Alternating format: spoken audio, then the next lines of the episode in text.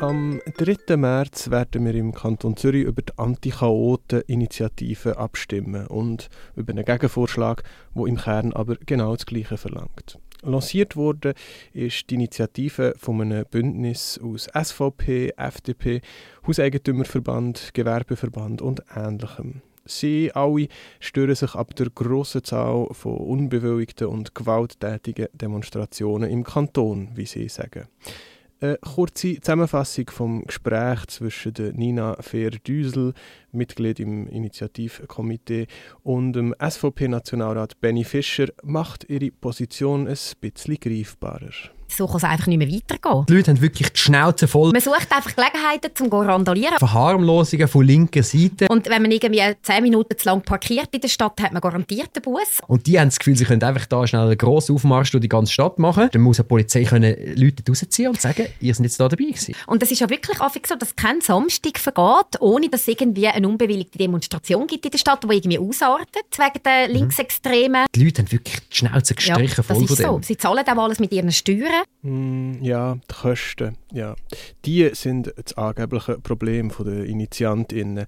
Die Kosten die werden von der Allgemeinheit getragen und gleichzeitig leiden die Menschen im Kanton durch die Einschränkungen und Blockaden von diesen Chaoten. Außerdem müsste die sowieso schon sehr stark ausgelastete Polizei unzählige Einsatzstunden für das Ganze aufbringen. Und um gegen diese Missstände vorzugehen, fordert die Anti-Chaoten-Initiative, dass die Teilnehmenden und die OrganisatorInnen von unbewilligten und gewalttätigen Demos die verursachten Kosten müssen tragen das Initiativkomitee, wo scheinbar nur an sehr spezifischen Stellen Probleme mit Kosten hat, hat ein bisschen recherchiert und für uns zusammengestellt. In den Jahren 2015 bis 2020 haben die SteuerzahlerInnen für den polizeilichen Aufwand an Demos 24 Millionen Franken müssen zahlen. Also etwa 3 Millionen jährlich.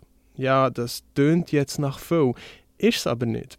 Bei insgesamt 380 Millionen Franken finanziellem Aufwand allein für die Stadtpolizei Zürich sind die 3 Millionen eigentlich schon wieder nicht mehr so viel. Wer ins Budget der Stadtpolizei schaut, findet heraus, Demo-Einsätze kosten die Stadtpolizei Zürich etwa so viel wie die Verpflegungszulagen für ihre Angestellten oder das Honorar für externe Beratung, Gutachten und Fachexperten. Es geht also nicht wirklich ums Geld, oder? Laura Majorano vom Bündnis gegen Repression sagt dazu, allgemeine steuerliche Entlastung ist der SVP und der jungen SVP herzlich egal, weil für Steuergeschenke an Reiche und Konzerne tut man ja auf allen Ebenen Löcher in die öffentliche Kasse reisen. Mhm. Von dem her ist es eigentlich ein reiner Vorwand, weil in Tat und Wahrheit handelt es sich in dieser Initiative um einen frontalen Angriff auf ihre politischen Gegnerinnen. Das Ziel ist es, durch Bussen und die Überwälzung von diesen hohen Kosten von Polizeieinsatz Aktivismus sowie zivilgesellschaftliches Engagement kriminalisieren.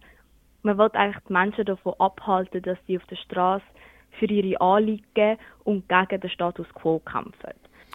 Ja, ganz genau. Und somit handelt es sich eigentlich um eine weitere Hetzkampagne gegen in erster Linie linke Anliegen, die auf der Straße vertreten werden. Die linken Anliegen sollen diskreditiert, Demonstrationen entpolitisiert und vor allem kriminalisiert werden.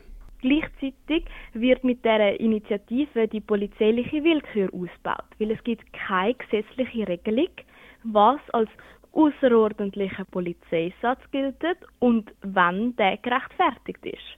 Also dementsprechend müssen Aktivistinnen und Teilnehmende von Demonstrationen und jeglichen öffentlichen Kundgebungen mit erheblichen Kosten rechnen. Und das ist einfach ein weiterer Ausbau von der Repression.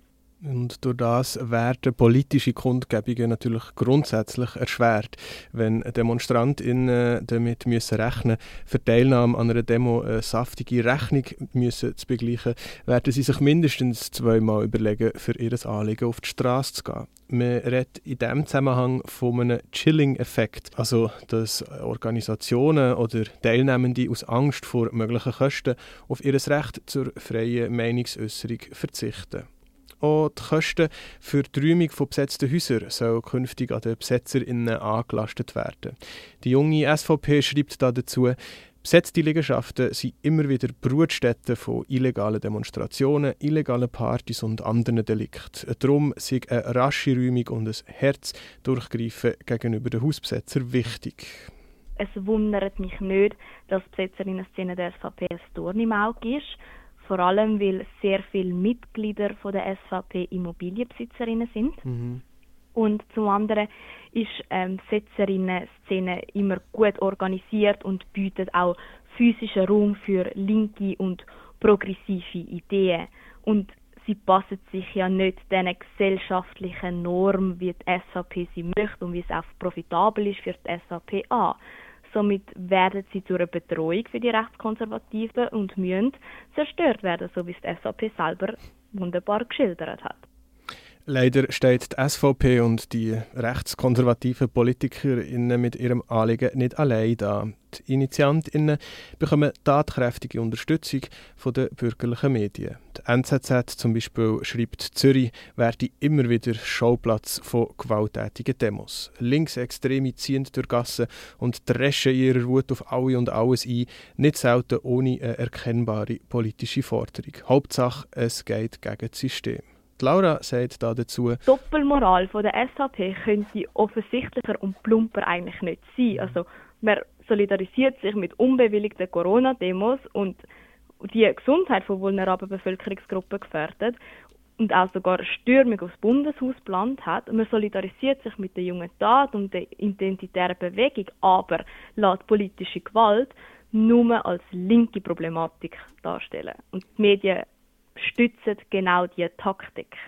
Und genau das einseitige Narrativ vom linken Gewalttäter muss durchbrochen werden. Außerdem ist es mal ein guter Moment, um sich zu fragen, wer die Chaotinnen in Anführungs- und Schlusszeichen dann wirklich sind.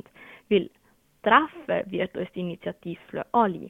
Und die Chaotinnen sind das Grosse beim Klimastreik, die Aktivistin beim feministischen Streik, Teilnehmende von einer Black Lives Matter Demo. Es sind ganz einfach Menschen, die den Status quo in Frage stellen und sich für gesellschaftliche Verbesserungen einsetzen. Mhm. Und öffentlich für eine gerechte Welt einzusetzen, ist nicht ein Privileg von wenigen, sondern ein Recht für alle. Ja, ganz genau. Und darum Besucht das Plenum vom Bündnis gegen Repression am Freitag, am 9. Februar in der alten Kaserne Winterthur. Schaut auf der Webseite vom Bündnis gegen Repression vorbei und vor allem stimmt am 3. März Nein zur Initiative und zum Gegenvorschlag.